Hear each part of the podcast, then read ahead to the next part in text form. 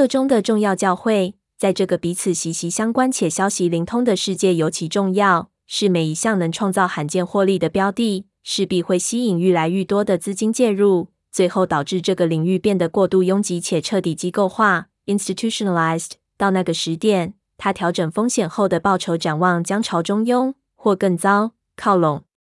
对应来说，一段时间都表现不理想的标的，最终将变得非常便宜，因为他们的相对跌幅较大，且投资人对他们兴趣缺缺，所以。这类标的即将创造超越市场的表现，诸如此类的周期，而非每个人都认为会持续上升的周期，是投资成功的关键。但愿你现在已经做好辨识、评估以及回应周期的万全准备。这项万全的准备有可能给你带来重大贡献，最终助你获得杰出的投资成就。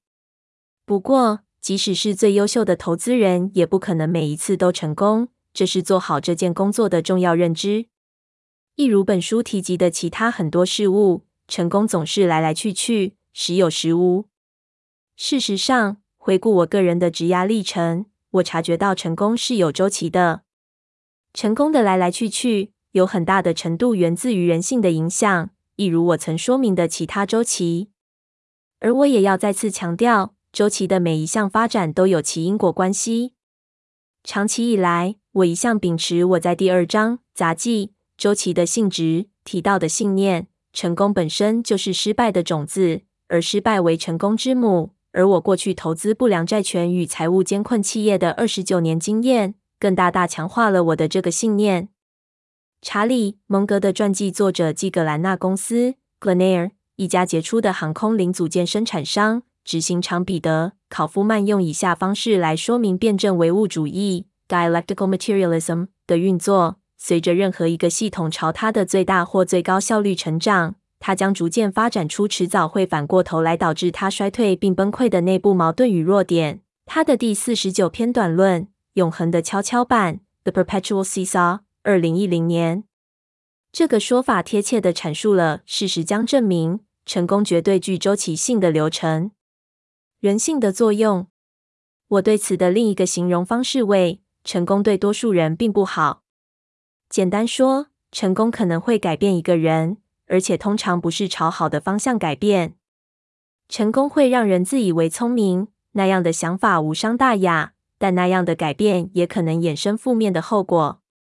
成功也倾向于让人变得比较有钱，而一旦有钱，就会变得比较没有动机。就投资而言，谦卑和自信之间的关系非常错综复杂。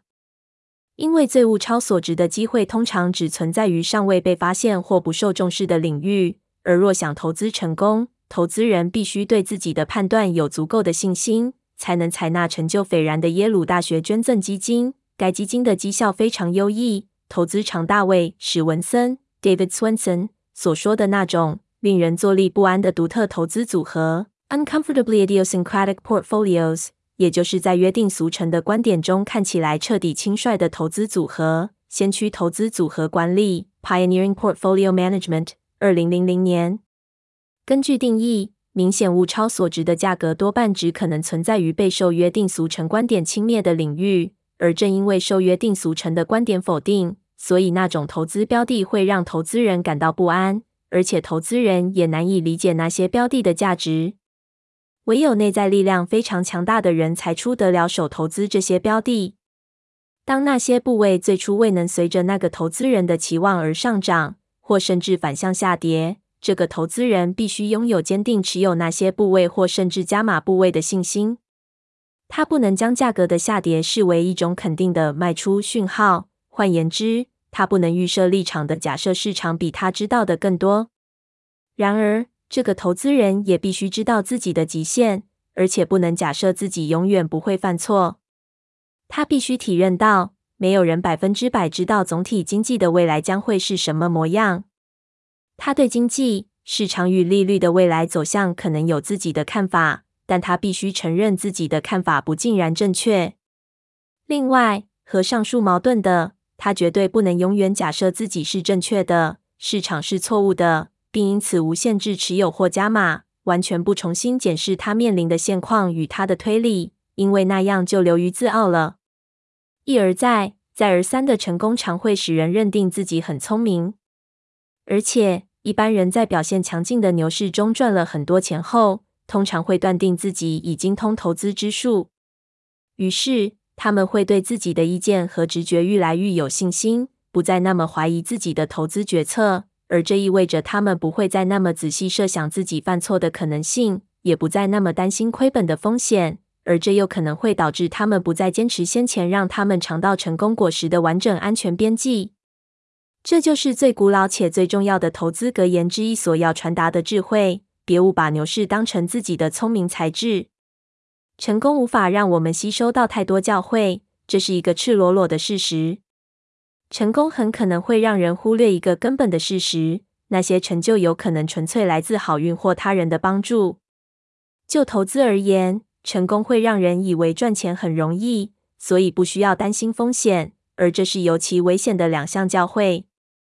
尝到成功果实的人会认定，每个让他们成为大赢家的小机会都可无限扩大，但事实多半并非如此。而且，很多人。包括因一次成功事迹而变得家喻户晓的投资人，会因此认定自己有能力朝其他所有领域发展。换言之，这些人常认为，既然他们的聪明才智能造就第一个史诗般的成就，同样的聪明才智一定能广泛应用到各种领域。诸如此类的因素导致投资成就非常难以复制。意思就是，事实可能证明，成功是周期性而非连续性的。事实上，一次的成功本身反而可能会导致第二次成功的几率降低，而不是意味着下一次成功即将到来。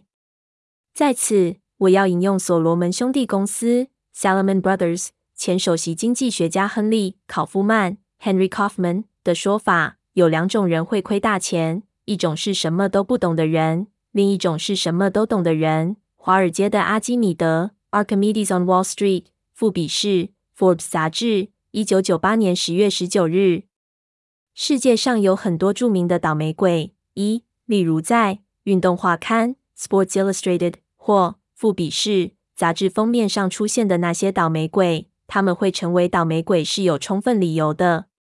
一个人可能单纯因为一次轰动的成就而成为杂志的封面人物，问题是那个成就很可能只是来自某个无法重复的独特幸运机会。或者单纯来自莽撞风险承担后的侥幸成功。另外，让人得以成为杂志封面人物，包括富比士过去曾盛赞的成功投资人的那个良好成果，也可能会导致那些人变得更有自信，甚至太过自信，并因此不再那么守纪律，不再那么努力。而那绝非成功的处方。人气所扮演的角色，成功衍生失败种子的主要管道之一，就是透过人气的上升。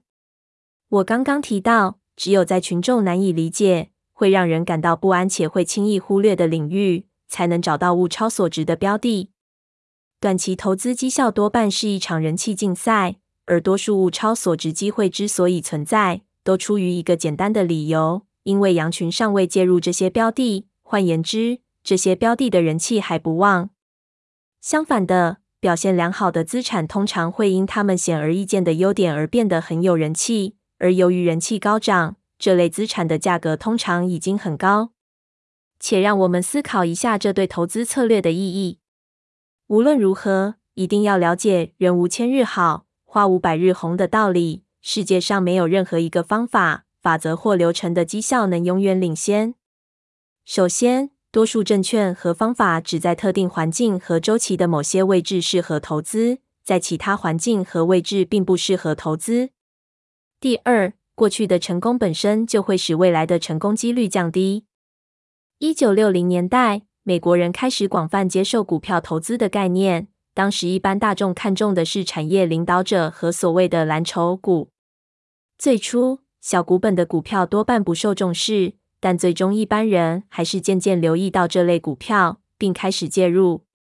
这一股买气促使小型股的表现优于大型股。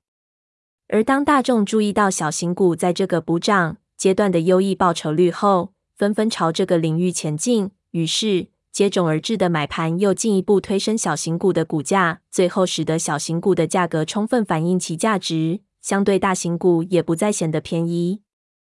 到那个时点，投资人又开始将注意力转回大型股，而大型股也重新成为领导族群。相同的，在一九九零年代末期，成长型股票和科技股的表现远远超过柴米油盐酱醋茶概念的价值型股票。这两类族群的分歧表现在一九九九年达到最极端。成长型股票绩效超越价值型股票的程度接近二十五个百分点。不过，成长型股票的戏剧化超前表现导致他们的股价超涨。而当股市在二零零零至二零零二年间陷入修正，成长型股票的跌幅也远高于原本不受垂青，并因而变得便宜的价值型股票。换言之，绩效超前，充其量只代表一项资产的增值幅度超过另一项资产罢了。而且很显然的，绩效不可能永远超前。不管一项资产看起来多么有价值，A 不可能永远比 B 有价值。那代表，如果 A 持续相对 B 增值，到了某个时点，A 势必会变得相对比 B 超涨。而等到最后一个人因为 B 的落后表现而放弃 B 并买进 A，那就代表 B 目前相对 A 而言极端便宜，绩效超前的时机已到。已经成功一段时日的策略，投资人或投资管理公司会因各种强劲动力的影响而难以再创佳绩。我在上述内容中提到，多数概念不可能无限延伸。关于投资，最根本的事实之一是，大致上来说，好的结果会引导资金流向热门的资金经理人和策略，而如果放任这样的状况持续发生且不加以控制，更多资金势必会造成绩效劣化。二零零零年代中期，可转换证券套利活动的人气快速上升。就算一个投资人对特定股票的展望没有任何看法，他也愿意购买可转换成那一档股票的债券，只因为它可以在适当的对冲比率 （hedge ratio） 下放空标的企业的股份。请见我的贴切的案例《A Case in Point》备忘录，二零零五年六月。报道指称。可转换证券的套利者在所有市场环境下都获得了非常优异的调整风险后报酬，但等到大量资金与竞争者受这个策略吸引后，就再也没有人能找到和过去一样有价格吸引力的部位了。尤其在这个彼此息息相关且消息灵通的世界，上述种种的重要教训是：每一项能创造罕见获利的标的，势必会吸引愈来愈多的资金介入。最后导致这个领域变得过度拥挤且彻底机构化。到那个时点，它的调整风险后报酬展望将朝中庸或更糟靠拢。对应来说，一段时间都表现不理想的标的，最终将变得非常便宜，因为他们的相对跌幅较大，且投资人对他们兴趣缺缺。所以，这类标的即将创造超越市场的表现。诸如此类的周期。而非每个人都认为会持续上升的周期是投资成功的关键。这一切和潮起潮落的道理相同。就投资领域来说，原本行得通的做法总有行不通的一天。诚如波克夏海瑟威 （Berkshire Hathaway） 公司的阿吉特·雅恩 （Ajit Jain） 有一天告诉我的投资概念：现在很容易，总有一天会变得不容易。例如，当低价小型股上涨到不再便宜的水准，他们的绩效就无法继续超前。顺势操作或动能型投资，持续持有赢家型标的，一段时间内行得通。但最终轮动与买进落后补涨型股票的风潮将取而代之，成为胜出的策略。回档承接，让投资人得以透过特定标的一时弱势来获益，但一旦重大问题浮上台面，或单纯因市场没有复原，它的价格将一跌再跌，无法快速反弹。在那种情况下，这个策略就会让人得不偿失。风险性资产的价格在达到较接近安全资产的水准以前，都能保持超前绩效。绩效超前的原因是，这种资产的估值因其风险性而遭到过度低估。但接下来，除非他们的价格回到足以提供适当风险溢价的水准。否则，其绩效将落后安全资产。所以结论简单明了：人无千日好，花无百日红。不过，一定要体认到，当每个人都相信某个标的将永远表现优异时，就是那个标的不再表现优异的时刻。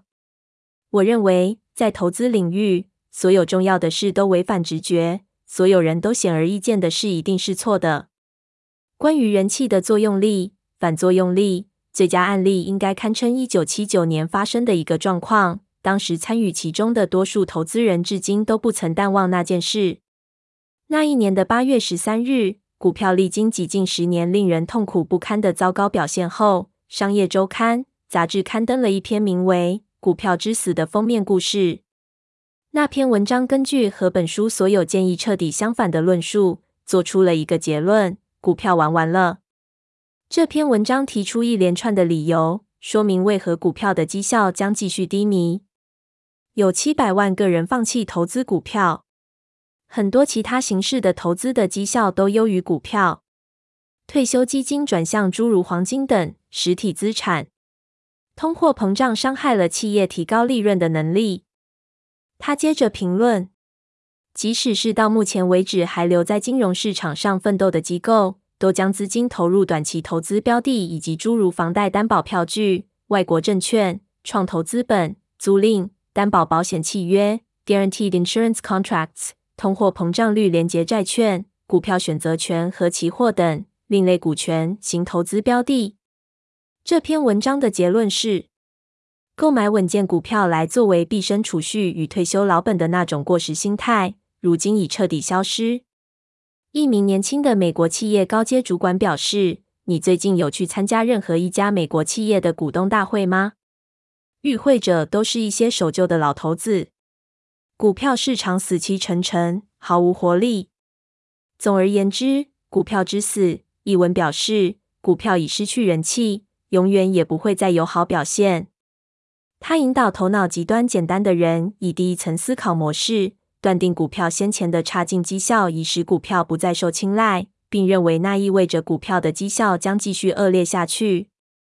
相对的，别具洞察力的人则会秉持第二层思考模式，认定过去的恶劣绩效虽导致目前股票失去人气，但那意味着目前的价格已经很低，且未来的绩效将转趋良好。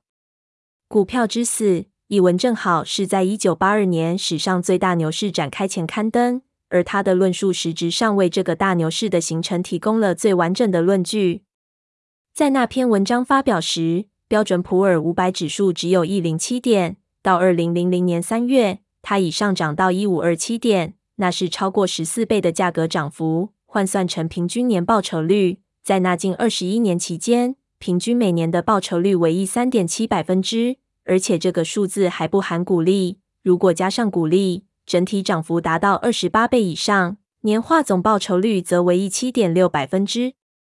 这篇文章带给我们的教诲非常简单：投资人应该对高人气的资产保持戒心，相对的，不受青睐的资产才是买方的好朋友。企业的成功也有周期，就成功来说，企业的表现也有高低起伏。而企业的兴衰也导因于一系列的因果事件。关于这一点，全录公司的发展历程是我见过最能阐述这个概念的案例。一九六零年代末期，刚成为办公室设备业新手分析师的我，第一批拜访的企业之一就是这家办公室影印巨擘。它是史上第一家成功停止采用湿式显像流程，这种流程必须先把文件送到相片实验室复制的企业。在当时，全录公司在前世影印领域占有垄断地位，而且它看起来似乎能完全掌握自身的命运。一个比我资深的分析师和我曾与全录公司的分析师联络人见面，他帮助我们针对该公司每一款影印机的内部预测，包括隔年将出租的影印机数量以及每一台机器的年度租金收入，进行三角分析。由于全路公司掌握了支配市场的地位，所以他多半能达到上述的预测值。由于他掌握垄断权，所以能利用强大的定价能力来微调出租机器数量所造成的差异，而且还能维持非常高的边际利润率。另外，该公司还坚持短租的模式，拒绝会导致他失去影印机控制权的销售或长租模式。这种堪称恒动的营运模式实在太诱人了。不过，当年全路公司的经营阶层应该忽略了一个可能性：高边际利润率有可能无法永续维系。果然，到了一九七五年时，全路公司遭控告控制影印机市场。为了从一项反托拉斯缠讼中脱身，该公司同意了一份合议判决，并开始授权外界使用它的强大专利组合。于是，竞争者参与生产并销售他们自家的影印机，并以低于全路的价格取代全路的部分出租机器。这个发展导致全路在美国的影印机市占率从近一零零百分之降到一零至一五百分之，而该公司的获利自然也受到显著侵蚀。作为长期高高在上的市场领导者，全路公司很难回应价格竞争，因为一旦回应，现有的业务也可能受到侵蚀。在更早之前，日本人就曾经那么做，那就是目前一般人所说的价格破坏。一九六八年，拜垄断地位、强劲的成长与极高获利能力之赐，全路公司成为我先前提到的漂亮五十股票的领导者之一。当时一般人认为这类公司表现强劲且成长快速，所以不可能发生什么坏事，且股价永远也不嫌高。不过树再怎么长也不会长到天上，成功也多半会有结束的一天。由于全路的行为引来他意想不到并无法善加因应的竞争，加上其他理由的影响，该公司在二十一世纪初那几年陷入严重的困境。所以。成功的企业和成功人士一样，有可能采取导致原有成就被毁灭的行为。换言之，企业也可能流于自满并变得心宽体胖，流于官僚化且步伐缓慢，未能采取行动来捍卫自身的地位，停止创新，不针对新的情势进行调整，最后成为平庸大众的一员，以及斜线货，断定他们几乎无所不能。并因此介入他们无法胜任的领域。经由上述及其他很多方式，成功真的会带着失败的种子。不过，幸好我先前提到过，失败也是成功之母。一旦遭受攻击，企业有可能会重新找回原本的动机以及明确的目标。企业可能因此甩开官僚气息，认真迎战竞争压力，进而获利。要获得最终极的成就。企业可能得先历经破产、缩减规模、裁撤亏本的事业部门、销售点无法获利、背负义务繁重的契约以及沈重不堪的债务等痛苦过程。但当然，破产企业的老板通常会失去他们的全部职位。所以，雅翰·雅吉詹 （Jahan Janjigian） 在二零零二年针对全录公司写了一段评论。二零零零年十，一组新经营团队完成了许多以恢复公司获利能力为目标的重组创意，包括积极的成本缩减计划以及总额达一万三千六百人的裁员计划。全录也卖掉他的中国和香港事业部，并将富士全录公司的五零百分之股权卖给富士软片公司。此外，全路公司也放手让奇异资本公司 GE Capital 接手应收账款融资事宜。该公司当时已收回二十七亿美元的应收账款。最后，全路公司也退出小型与家庭企业等艰困业务。那年四月，全路公司同意支付一千万美元给证券交易委员会 （SEC） 解决 SEC 对该公司长达两年的调查争端。稍后，该公司根据这项协议的规定，彻底重编它过去的财务结果。此外，该公司成功和债权人合作，重新协商债务条件，从而让债务负担恢复到较容易管理的状态。或许最重要的是，该公司的产品目前无论是在价格或品质方面，都变得更有竞争力。由于上述种种努力的成功，全路公司比预期更快恢复获利能力。鉴于该公司的营运状况显著改善，我们认为目前全路公司的价格非常值得介入买进。破产边缘走一遭地全路公司，Xerox Back from the Brink。富比士成长型投资人，Forbes Growth Investor。二零零二年十月，由于企业的存续能力不像经济体系与市场那么长久，所以企业长期成功周期的延续时间也可能不像市场或经济体系的长期周期那么漫长。不过，在企业的存续期间内，它的获利有可能导致它走向亏损。而亏损则可能奠定下一个获利的基础。总之，企业的成功是有周期性的。时机的作用，不管是对个人或企业来说，成功的重要贡献因素之一是时机。此外，当你从事一件工作的时间比一般人长久，成功几率势必会高一些。当然，我们不能排除其他因素的影响。这就是全路在一九六零年代崛起的原因。我个人也因这么做而获益良多。一九七八年八月，原本担任花旗银行股票研究部门主管的我转战债券部门，管理债券投资组合。当时我接到一通改变我一生的电话。我上司对我说，加州有一个叫米尔肯的人，他在搞一种称为高收益债券的东西。现在有个客户正好想要建立一个高收益债投资组合，你能弄清楚那是什么东西吗？直到一九七七或一九七八年，高收益债券才首度正式在机构圈亮相。当时，麦克·米尔肯首度成功说服投资人相信，低于投资等级的企业也可以发行债券，而且他也让投资人相信，如果利率高到足以补贴相关风险的话，一般机构也可以投资这种债券。在我最初涉入这个领域之际，构成高收益债市场的债券总值还不到三十亿美元。绝大多数的投资机构都规定不能购买低于投资等级的债券。当时这类债券被称为“垃圾债券”。另外，穆迪公司 （Moody's） 也明确否定低于 B 级的债券。他们表示，那类债券不具备理想投资标的的特质。这些没有人气的债券怎么会不是被低估的物超所值机会？及早介入怎么可能会不赚钱？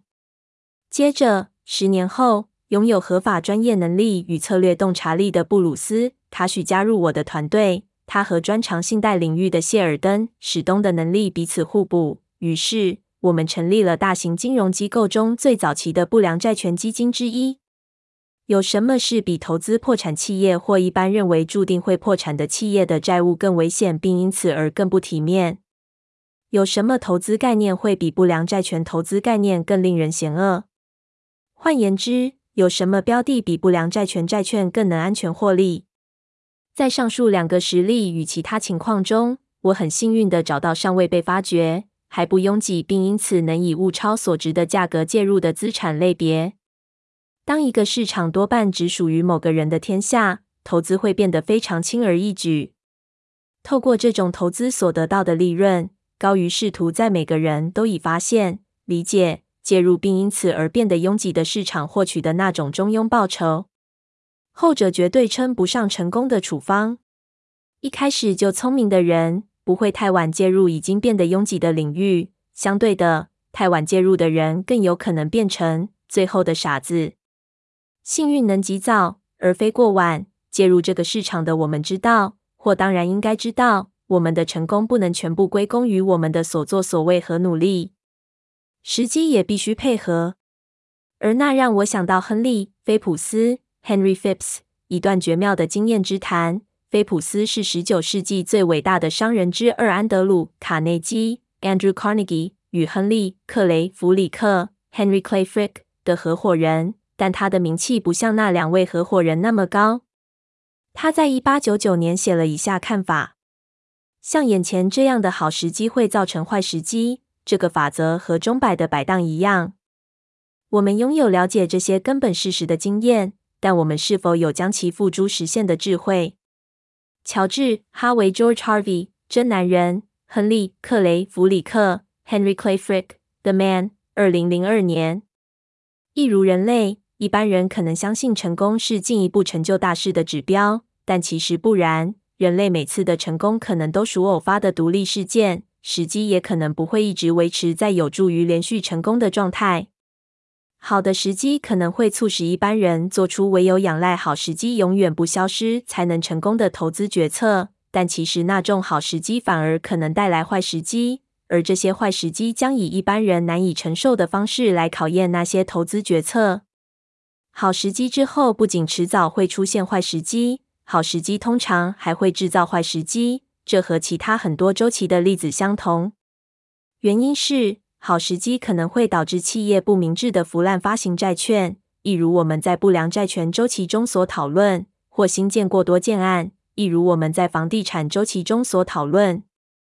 同样的，一如摩根士丹利投资管理公司的全球策略长鲁丘尔夏马 Richard Sharma 在他的著作《民族国家的兴起与衰败》（The Rise and Fall of Nations） 中，针对新改革者的影响所写的：“改革会带来成长和好时机，而好时机会促使世人产生傲慢与自满的心态，而那样的心态将引爆新的危机。”菲普斯指出，历史清楚显露出这些趋势。关键的问题在于，我们是否能足够机智且不情绪化地了解到，好时机不尽然会带来更好的时机。因此，成功真的有可能是周期性的。且让我们回到查理·蒙格引用的德摩斯汀尼名言：“每个人都希望自己相信的事真的会发生。”换言之，通常多数人一定难免流于痴心妄想，而这可能会导致投资人相信好时机之后将是更好的时机。不过，那样的想法漠视了各种事物总是周而复始的本质，尤其是成功的周期性。Jinx 译注：指原本自信能表现良好，但最后却惨遭滑铁卢的人。